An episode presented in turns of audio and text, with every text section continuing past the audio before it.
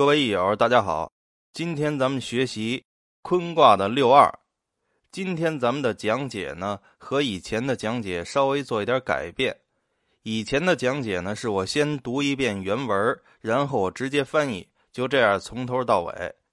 这样呢，有好处是保持了原汁原味儿，但是呢，也有一个弊端，就是大家理解起来呀就不太容易。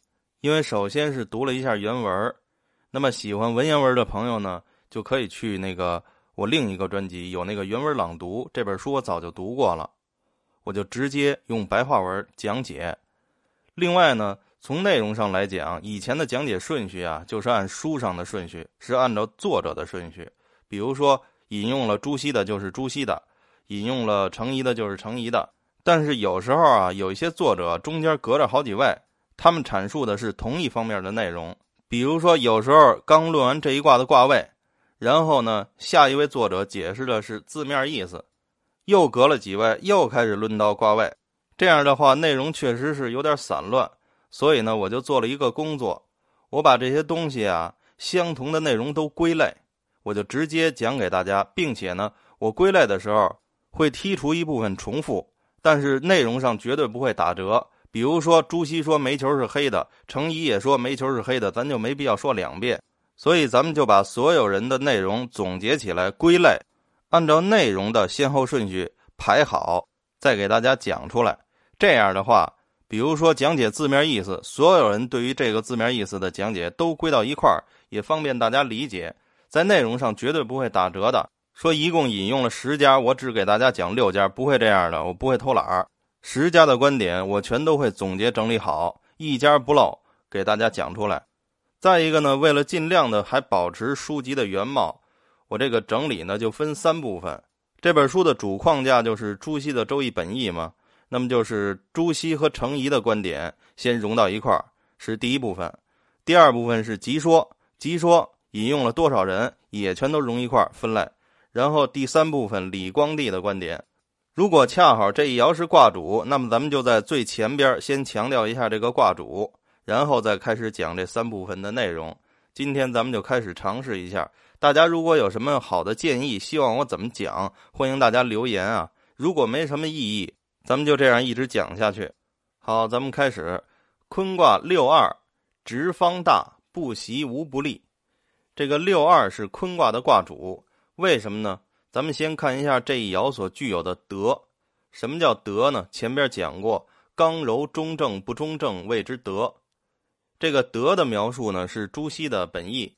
他说六二这一爻为阴爻，所以柔顺，居在第二爻的位置为阴爻居阴位，这叫德正。二爻为中位，所以说是柔顺中正。这一爻就具有柔顺中正之德，尽得坤道之纯，这就是六二所具有的德。然后为什么说这是卦主呢？这是李光地在《易例》里边总结的，咱们给拿到这儿了。因为它恰巧是卦主，所以就引用一下。坤卦以六二为卦主，因为坤为地道，二爻在下卦的中位，二在天地人三才中就为地道。坤又为辰道，二又是辰之位，因为二五相应嘛，五为君位，二就为辰位。二是阴居阴位，所以它柔顺中正，爻的这四德啊都具备了，尽得坤道之纯，所以坤为卦主。再看卦辞和彖辞啊，都提到先弥后得主，西南得朋，东北丧朋，讲的都是臣道。那么为什么五不是卦主呢？五的地位不是更高吗？因为二五不应。这个是程颐回答的。乾坤呢都是纯体，乾是纯阳，坤是纯阴。按照位置的相应来讲，乾卦为君道，五爻为君位，所以呢乾卦选五为卦主。而二五是相应的，二是五之辰，坤又为辰道，坤卦六二柔顺中正，尽得坤卦辰道之纯，坤卦六二就为卦主。这个六二它不和上边那个五爻相应，因为坤卦为辰道，不能以君道处在五爻的位置。如果相应，就像乾一样，五为君，二为臣了。乾卦就是这样，二五相应的君臣关系，所以最终选六二为卦主。好，卦主讲清楚了，咱们就开始进入本义和成传。本义和成传呢，主要是讲解了这一爻的爻辞，就是直方大和不习无不利。首先是朱熹从字面上讲解直方大的意思，说直是永远保持柔顺正固，这个就是坤道的直；方呢是坤能赋予万物的形态都有确定的形体以及规律，这个是坤的方；大是坤道之德广大无不承载，就像大地一样，这个就是坤的大。这是朱熹从字面上讲解直方大，程颐引用了一下孟子的浩然之气来讲解直方大。他说：“坤道六二尽得坤道至纯，为至阴之气，和孟子的浩然之气非常相似。孟子的浩然之气大家都知道，孟子说无善养无浩然之气。但是呢，有人就问孟子，这浩然之气倒是什么呢？就出自《孟子公孙丑》，说敢问何谓浩然之气？”孟子曰：“难言也，就是我也说不好。但是他又进一步解释说：其为气也，至大至刚，以直养而无害，则色于天地之间。意思就是这种气啊，极端浩大，极端有力量，用正直去培养它，而不加以伤害，就会充满天地之间。这个就是直方大。然后程颐又继续说了：说六二这一爻呢，得中得正，在下卦为地道。”以直方大三个字形容坤卦之德和坤的功用，已经把坤卦的地道表达详尽了。在坤的本体呢，因为方的品质可以有刚的性质，就如同真的品质加聘马就是健而顺。那么讨论气就要首先具有大的性质，大是气的本体，而坤为阴气，阴气的聚集就是先方且直，由于直方，所以大。直方大这三个字就是这样一个顺序，就可以把地道概括尽了。好，这就是直方大已经讲完了。然后是不习无不利，这个朱熹和程颐的解释呢基本一样，就是说六二这一爻，因为具有了直方大的品德，内直外方而又盛大，所以不用学习什么，也没什么不利的。在圣人，也就是能够从容的处于中道，就是中庸之道。朱熹在这块有个占卜的启示，他说：“占卜者要体会坤卦六二之德，也就是柔顺中正、直方大。如果能够做到直方大和柔顺中正，那么如此处事，就即使暂时不学习，也没什么不利的。”这就是朱熹和程颐的观点，就讲完了。下边是集说，集说一共有隋朝的文中子，就是王通；唐朝的孔颖达；南宋的沈该。还有诸子语类，就是朱熹；明代的蔡清，还有明代的唐鹤征。按内容的分类呢，首先咱们还是看一下他们对于卦主的观点。首先是明代的蔡清，他呢是对比了一下乾坤两卦，然后确定坤卦的卦主。他说乾卦这个九五这一爻呢，担得起乾卦的整体，因为乾卦的九五这一爻，孔子认为是得天位，行天道。治太平，占卜的结果就正是体现了圣人作义而万物占卜。所以乾卦的彖辞说：“十成六龙以御天。”也就是说，乾卦可以驾驭这六条龙。彖传还说啊，乾卦的功业可以做到万国咸宁，而整个这些也就只有九五这一爻可以当之。乾卦是君道天道，所以九五呢是尽得君道之至纯。再对比坤道呢？坤道中六二这一爻是最为纯粹的坤道，所以坤卦六二就是卦主。他说：“坤为臣道地道，六二又为臣又为地，柔顺中正，尽得坤道之纯。所以坤卦的六二啊，足以担得起坤卦的全体了。相比较其他爻呢，初六是阴气萌芽太微弱，上六是阴气已经过了极点，开始转衰了，这和亢龙有悔差不多。”然后六三是阴居阳位不中不正，六四虽然是阴居阴位，但是得正它不得中。六五六五虽然这个位置尊贵，但它是阳位，就破坏了坤道的纯粹。阴居阳位得中不得正，只有六二阴居阴位柔顺中正，独得坤道之纯。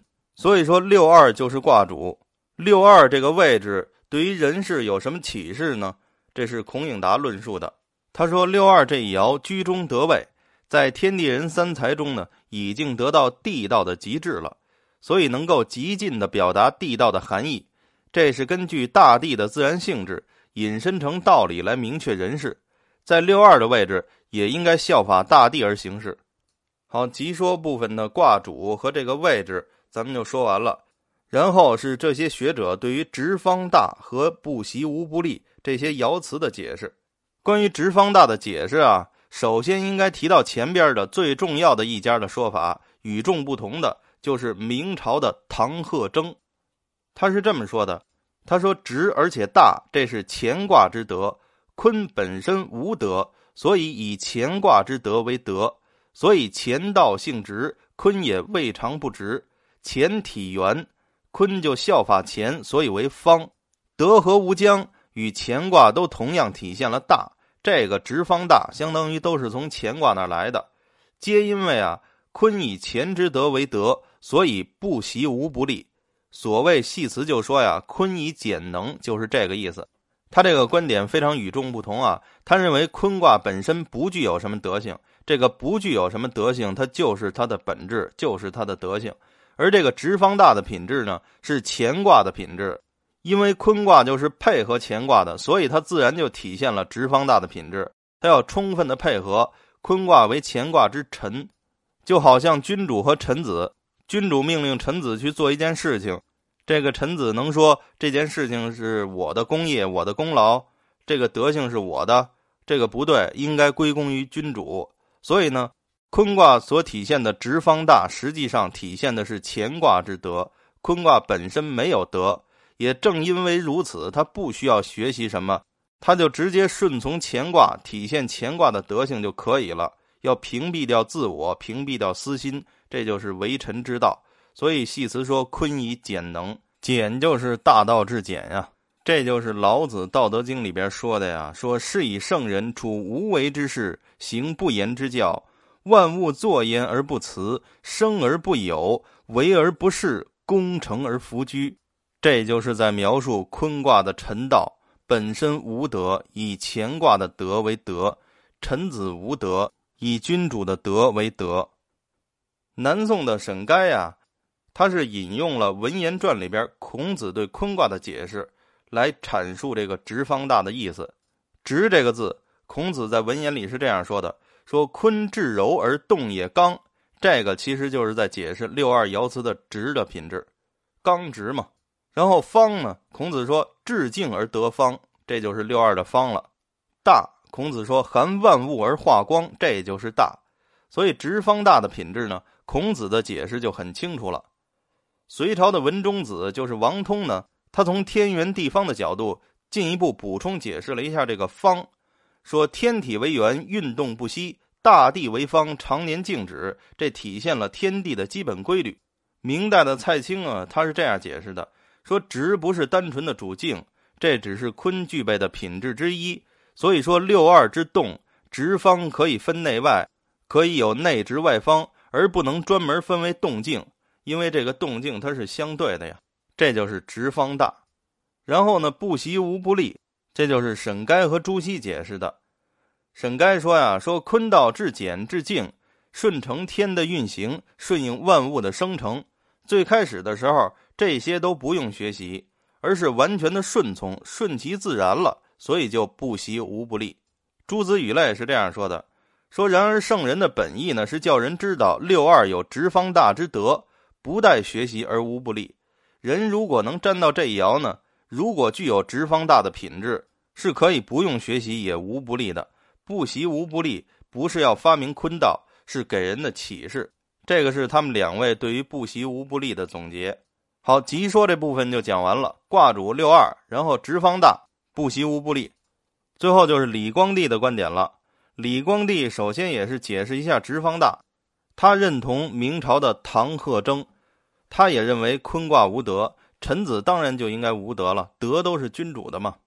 关于直，他就说直就是乾卦的德，所以系辞说呀，夫乾其动也直。